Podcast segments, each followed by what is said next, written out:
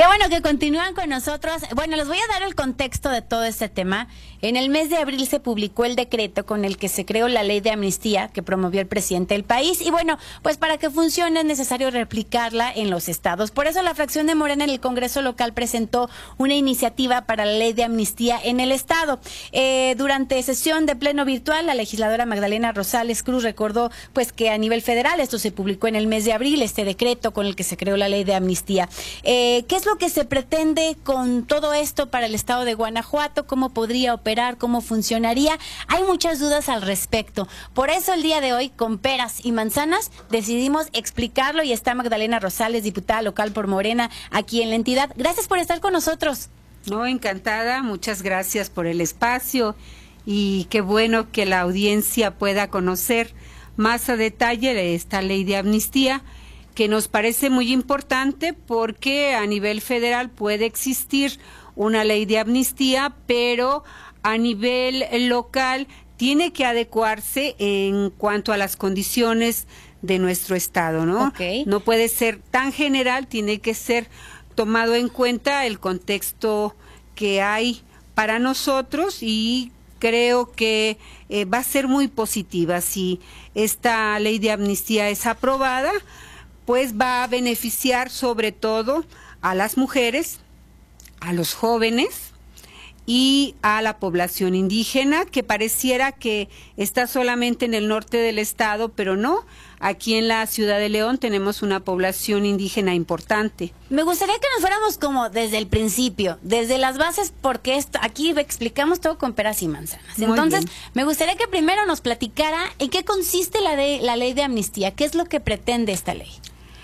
Eh, la ley de amnistía tiene como objetivo eh, liberar a personas que hayan cometido delito por primera vez, personas que, que no tengan un historial de delincuencia y que eh, hay delitos muy frecuentes en nuestro estado, sobre todo de, de mujeres y de hombres muy jóvenes, eh, en cuanto, por ejemplo, eh, eh, que son detenidos por poseer una cantidad de algún tipo de droga. Entonces, hay una cantidad permitida y si se rebasa, pues son detenidos y son puestos a disposición de la ley y pueden ser encarcelados. Estos jóvenes, claro que tiene que haber un límite ¿no? El doble de lo permitido y que no hayan reincidido eh, en este delito y entonces puedan ser liberados. Más o menos en el año pasado, 2019, hubo abiertas más de nueve mil carpetas, nueve mil quinientas carpetas por este delito. Nosotros no estamos a favor de que se utilice ningún tipo de drogas estupefacientes, ni mucho menos. Sin embargo, eh, el hecho de que en la cárcel entren estos jóvenes y que estén en los cerezos eh, mezclados con delincuentes verdaderamente peligrosos, nos parece un riesgo mayor. Que ahí si entraste por eh, posesión de drogas, eh, no en, cantidad no permitida, pues tengas que llegar a la cárcel y encontrarte con los más malos, ¿no?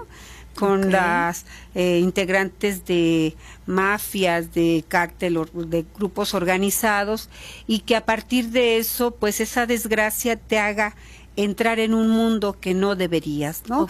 Entonces, este es uno de los delitos. Este es uno. Eh, ¿Por qué otros delitos podrían salir de la cárcel? Nosotros decimos delitos no graves que están en el eh, que estén en el Código Penal. Eh, mire, por ejemplo, delitos eh, de, transporte. Por ejemplo, una persona que entre a la red de Uber y que este sea sancionado por no tener el permiso indicado. No, ese es un delito, pues sí, sí es un delito, porque, porque das un servicio público del cual no estás autorizado, pero puedes ir a la cárcel por esto. ¿no? Entonces, eh, eh, esta, esta parte nos preocupa que sean delitos no graves. O sea, nosotros tenemos muy claro que los delitos graves no pueden ser amnistiados. Delitos graves son todos aquellos que atentan contra la vida, contra las otras personas, contra su cuerpo, y que eh, son delitos que definitivamente nosotros en Guanajuato tenemos homicidios dolosos por todos lados. ¿Tiene el, listado de más delitos no graves que delitos no graves? Eh, eh, cuestión de aborto, cuestión de aborto, por ejemplo. Por ejemplo, la cuestión de, de aborto es un delito que, bueno, se ha discutido ya en el Congreso. discutido en el estado de Guanajuato, este, Hay a favor y hay en contra, pero pensamos que no puedes eh, eh, castigar a una mujer, ¿no? Con un, eh, dentro de una prisión por un delito que no es un delito grave. Es un delito que lo que lo que sucede en cada persona y su decisión. Eh, es sancionada por el Estado y sin embargo está contemplado en el Código Penal como delito. Bueno, pero puede ser, puede tener esta prerrogativa de amnistía. Igual los, los familiares el que homicidio en razón de parentesco también entra. Sí, también entra. También porque es... muy relacionado a la interrupción del embarazo, ¿no? Y esto lo... lo es que ahí, ahí sí me, me parece como... Em, una distancia grande o entre pues alguien que como dice a lo mejor tenía aportación de droga por primera vez a un homicidio en razón de parentesco, ¿no? O sea, matar a una madre, un padre, pues son palabras mayores, ¿no? Sí, bueno, estamos hablando de homicidios y usted sabe que en este caso puede ser doloso o puede ser culposo. Okay. Y si es doloso, eh, no, no va a haber esta amnistía para este tipo de delitos. ¿Cómo se determina ¿Cuáles sí y cuáles no? Hay procesos mm, largos en donde se determina esa, esa línea, ese margen tan delicado, si es doloso o es culposo. Okay. Entonces, cuando se determina que es culposo y que realmente no hubo la intención de cometer este delito, pero fue algo accidental, algo que se produjo no voluntariamente, ¿no? Y entonces entra en este grupo de, de, lo culposo y no de lo doloso. Nosotros también proponemos, y esto es muy importante, que haya una comisión por parte del Ejecutivo del Estado, que, que se forme esa comisión y que cada una de las personas que eh, soliciten la amnistía el caso pueda ser analizado por esta comisión. No se trata de liberar a todos los que queramos o, decida alguien, sino tiene que haber una comisión que analice el caso específico. ¿Quién la integraría esta comisión?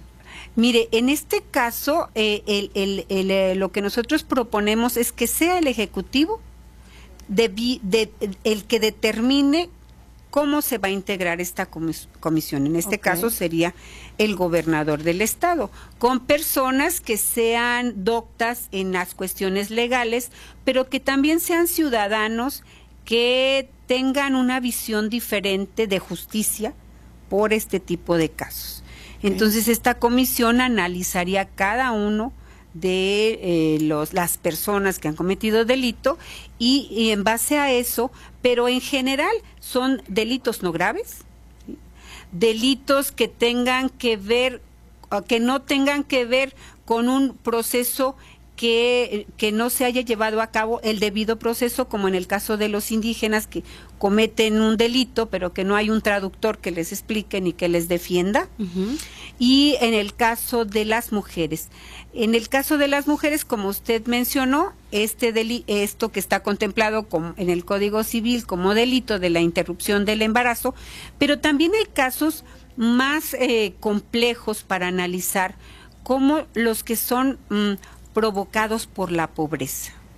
Hay, hay personas que el, el narcomenudeo son obligados a veces, muchas mujeres, por sus parejas, por grupos que, que, hacen presión, pero estamos hablando de la primera vez que cometieron delito, ¿no? Si están dentro del... Si ya son residentes, ya no podrían si dentro del grupo organizado y estén cometiendo el delito y vuelvan a reincidir, pues simplemente aquí no hay amnistía. Eh, quisiera preguntarle, estamos platicando con Magdalena Rosales, diputada local por Morena de Guanajuato, sobre la ley de amnistía para el estado de Guanajuato, que pues es una iniciativa por parte de eh, este grupo. Eh, y ahora quisiera yo preguntarle, eh, ¿Por qué? ¿Por qué querer liberar a, cuáles son las situaciones de las cárceles o por qué surge esta iniciativa? ¿Cuál es la problemática o el escenario que, que tenemos y que se está tratando de resolver? Mm, mm, yo creo que vivimos en una sociedad en donde la injusticia dentro de estos procesos penales eh, surge a partir de que son más los pobres lo que se castiga es la pobreza, porque la gente que tiene recursos puede pagar un buen, un buen abogado y puede ser, digamos, su proceso más, más eh, bien atendido. Mucha de la gente que está en la cárcel es, es por cuestiones de no tener recursos para la defensa. ¿no? para llevar una buena defensa. Nosotros tenemos en el Estado algo así como 5.200, 5.500 eh, presos en, dentro de los 10 cerezos que tenemos en el Estado.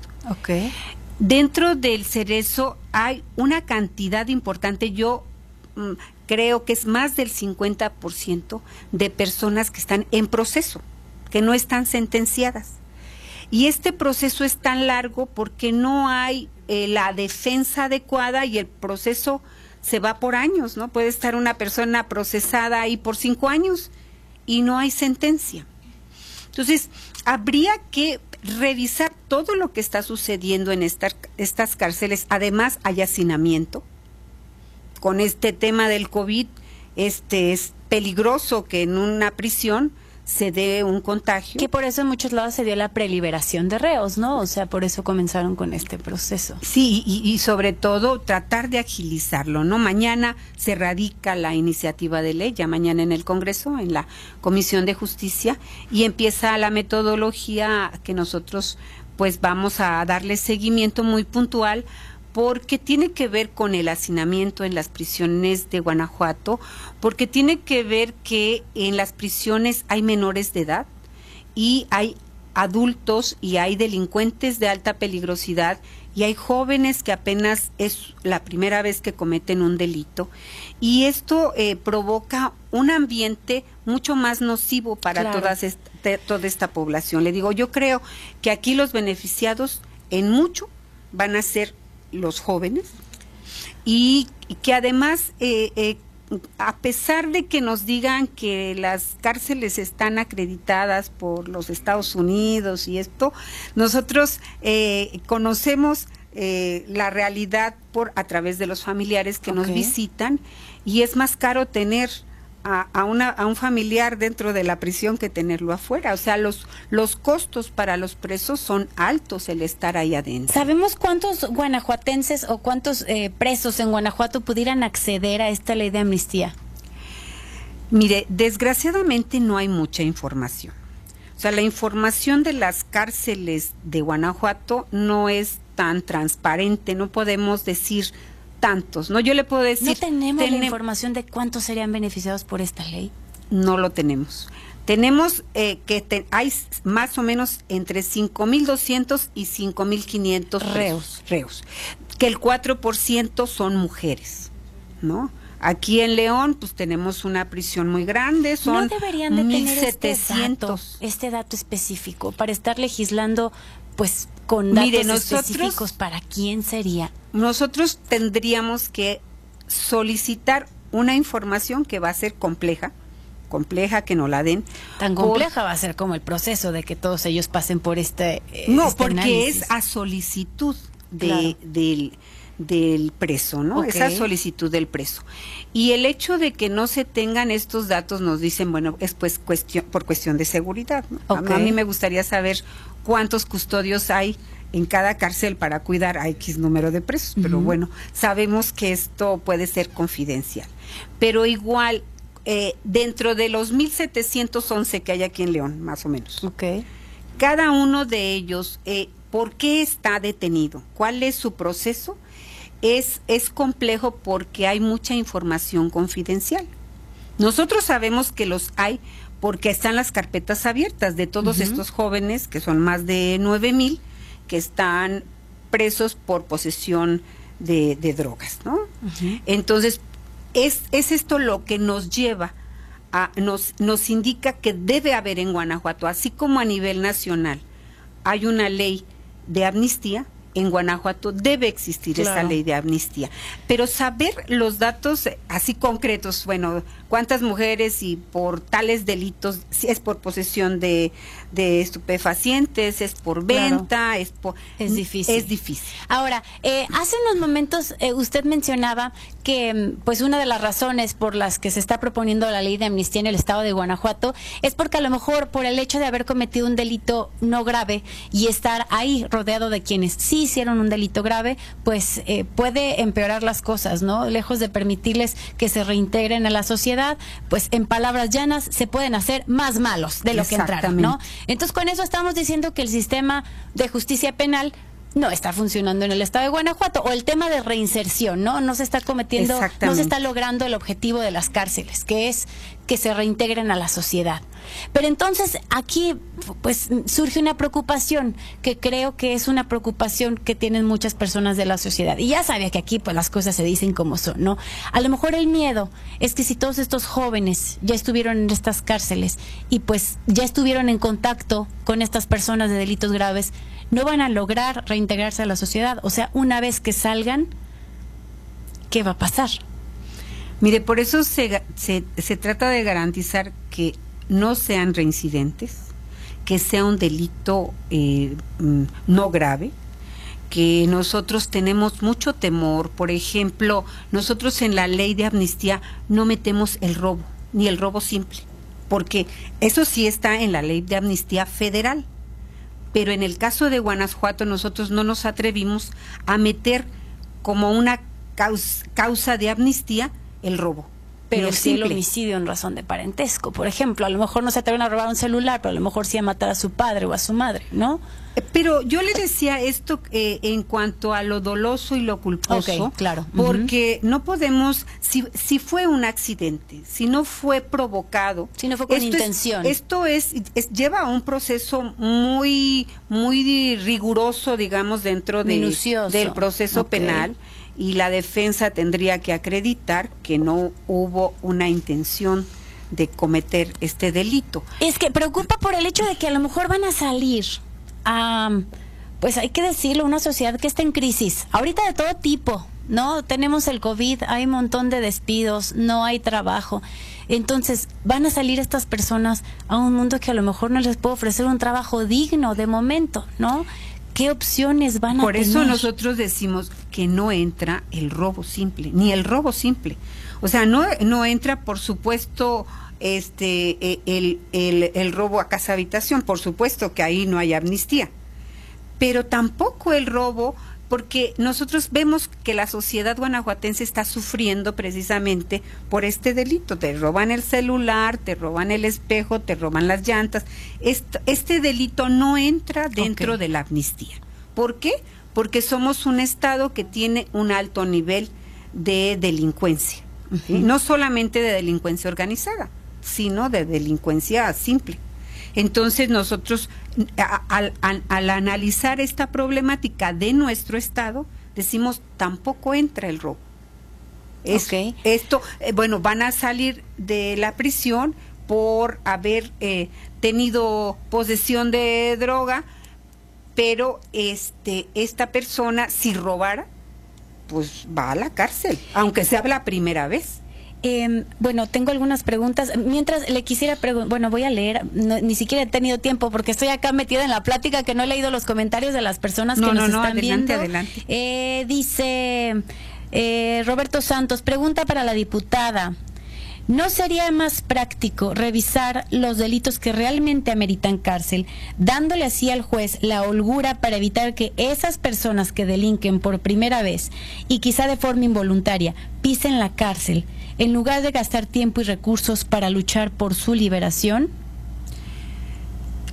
Tiene razón la persona que se comunica con nosotros porque están muy bien tipificados los delitos graves que no tienen ninguna posibilidad de amnistía. Sin embargo, en el Código Penal de Guanajuato están estos delitos no graves como sanción eh, la prisión. Entonces, necesitaríamos sí trabajar mucho, y creo que lo debemos de hacer como legisladores, e ir revisando en el Código Penal qué delitos no merecerían eh, prisión. Tendríamos que trabajarlo y yo creo que hay disposición en el Congreso de trabajarlo, pero en este momento, hoy que están dentro del Código Penal, tenemos que hacer una ley de amnistía para eh, liberar a todo este grupo de personas que está conviviendo con verdaderos delincuentes y que están aprendiendo cosas que no deberían de aprender. Y a lo mejor a la hora que salgan ya las aprendieron. Por eso a lo mejor aquí la pregunta sería, junto con esta iniciativa, ¿no hay un plan por parte de Morena para ofrecerle a estas personas, aunque no sean personas que hayan robado, algún trabajo para que salgan a la sociedad? De, de por sí no hay trabajo. Y el hecho de que venga con antecedentes, hay que decirlo, les cuesta más trabajo. No debería de ser, no se debería discriminar de esa manera pero es una realidad. ¿Qué pasa? No va junto con esta eh, iniciativa un plan para que ellos puedan salir con un trabajo digno, garantizado y que puedan pues rehacer su vida o qué va junto con esto? Sí, yo creo que tiene que ir unido a políticas públicas adecuadas, ¿no? Es, mire, eh, viendo la cárcel de aquí, viendo los datos, los pocos datos que logré recuperar de, del penal de aquí de León, nosotros vemos que la mayoría de las personas no saben leer ni escribir o no terminaron la primaria. Es un grupo tan grueso, es decir, no tuvieron oportunidad ni de estudiar, ¿no? Entonces necesitamos políticas públicas, inclusive dentro de las prisiones, en donde terminen su primaria o estén estudiando o aprendan un oficio. Sí, urge eso, eh, que les ayude, que les den herramientas para poder salir a la vida a pues a tener un trabajo digno, ¿no? En el caso de las mujeres verdaderamente es eh, eh, nula su preparación dentro de, del penal. Sí, inclusive de actividades artísticas, sí nos dicen que hay alguna, ¿no? Pero, pero yo he estado con artistas que han querido dar clases de pintura, de teatro, de ah, literatura y, de verdad que es bastante poco lo que se, se, hace dentro del penal para la reinserción social. Claro que usted tiene razón, bueno, y cuando salgan, ¿qué? ¿no? Deben de tener la oportunidad de seguir estudiando, de tener una beca. Pero no la van a tener por el momento. Tenemos que buscarlo le digo, esto tiene que ver con las políticas. Que a la par, ¿no? No que salgan y ya después empecemos a, ahora sí, déjame ver qué voy a hacer con ellos, ¿no? ¿no? No, debería de ir a la par. Claro, y el seguimiento de todo este proceso, bueno, eh, has tenido la amnistía, ahora qué vas a hacer, vamos a darte oportunidad para que puedas desarrollarte como un ser humano, como cualquier persona. Pero esta iniciativa no lo incluye pero nosotros tenemos que impulsar políticas públicas. Por eso es el que haya una comisión por parte del Ejecutivo. ¿A quién voy a liberar? ¿A quién voy a amnistiar? Ah, bueno, a este grupo. ¿Y este grupo qué posibilidades le puede dar el Poder Ejecutivo para el desarrollo de todas sus este, facultades? Porque pues todos los seres humanos las tenemos pero las limitaciones que tenemos dentro de nuestra sociedad son muchas, ¿no? El ser, no terminar la primaria, pues ya se está uno preguntando, o sea que todo, la gran mayoría de los que están en la cárcel no pudieron terminar la primaria. ¿Qué pasó? Tengo muchas, de verdad que la gente está muy interesada en este tema. Tengo otra pregunta de Gabriel AC. A quien se le otorgue amnistía y reincida, ¿será más rápido su proceso? No entendí muy bien la pregunta. Pues. Yo creo que lo que preguntan, bueno, si se le dio la amnistía y reincide y volvió a, delinquir, pues simplemente estás preso. Ok. Tienes un antecedente ya, porque esto no borra, la amnistía no borra el hecho de que haya cometido un delito y que tenga responsabilidad ante la sociedad e inclusive ante, ante alguien, a otra, otra persona a la cual eh, fue víctima, digamos, de él. Entonces, en este caso, este, la reincidencia, pues es ya eh, eh, su penalización por el delito que cometió y no hay más amnistía, ¿no? Eh, también preguntan por acá, bueno, Oscar, hay que cuidarnos, no, eso es sobre el, coronavirus, pero dice, otra pregunta, si han detectado que hay injusticias en el ejercicio de los jueces, ¿por qué no lo supervisan y sancionan? ¿Por qué darle la vuelta? Mire, el poder judicial es, es un poder con sus propias facultades, con su creo que hay muchas eh, hoy muchas interrogantes sobre el actuar ¿no? del Poder Judicial, los jueces, los ministerios públicos. Y creo que en esta parte de, del gobierno, de, nuestros gobiernos, es algo que se, se, está trabajando y que se está eh, tratando por parte del Poder Judicial de limpiar toda esta parte nosotros sabemos, bueno, vamos al Ministerio Público, ponemos la queja, no pasa nada, ¿qué pasó? Y esta parte eh, hay que hacer un trabajo muy grande y esto le corresponde al Poder Judicial. Y por último, ¿cree que esta eh, iniciativa se convierte en una ley que se convierta en una realidad en el estado de Guanajuato? Yo creo que sí, que podemos, que tenemos muchas posibilidades porque la ley no es tan rígida ni tan ambigua como para decir quién se libera y quién no. No, tiene que haber una comisión, tienen que ser eh, delitos no graves, los graves no, no van a entrar en la amnistía, mm, violación, eh, secuestro, homicidios dolosos, robo al transporte público, es una gama, feminicidios, es una gama grande de delitos graves que no pueden ser amnistiados, que nuestra sociedad está cansada de que por el contrario no se castiguen estos delitos graves pero que todas estas personas que están en las cárceles y que realmente pueden reinsertarse a la sociedad y que no vuelvan a delinquir, este creo que nos abriría una gama de posibilidades y de justicia sobre todo. Como usted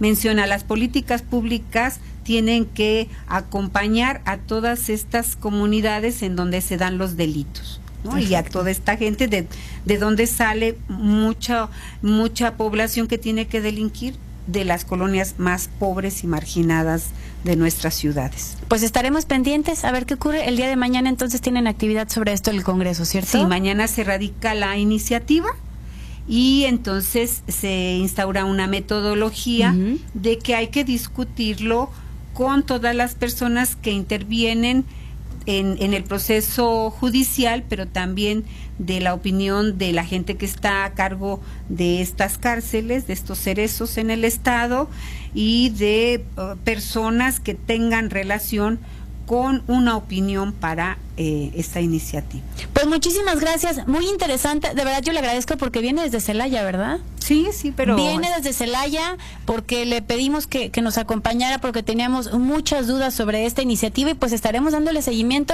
Aquí está su espacio, por favor vénganos a platicar lo que vaya ocurriendo ahí en el Congreso. Muchísimas gracias por recibirme y por pues que nuestra opinión se escuche también, que no tengan temor de la ley de amnistía, es algo justo, es algo que va a evitar que las cárceles estén llenos de gente que puede reintegrarse a la sociedad y que no se contamine. Y ojalá que también esto vaya acompañado de todo un programa para de verdad ayudar a estas personas a que se reintegren a la sociedad. Sería lo interesante. Muchas gracias, diputada local por Morena en Guanajuato, Magdalena Rosales, por haber estado con nosotros. Encantada, Alejandra. Hacemos una pausa, ya volvemos porque necesitamos hablar. Aquí tú tienes voz, porque tú y yo necesitamos hablar.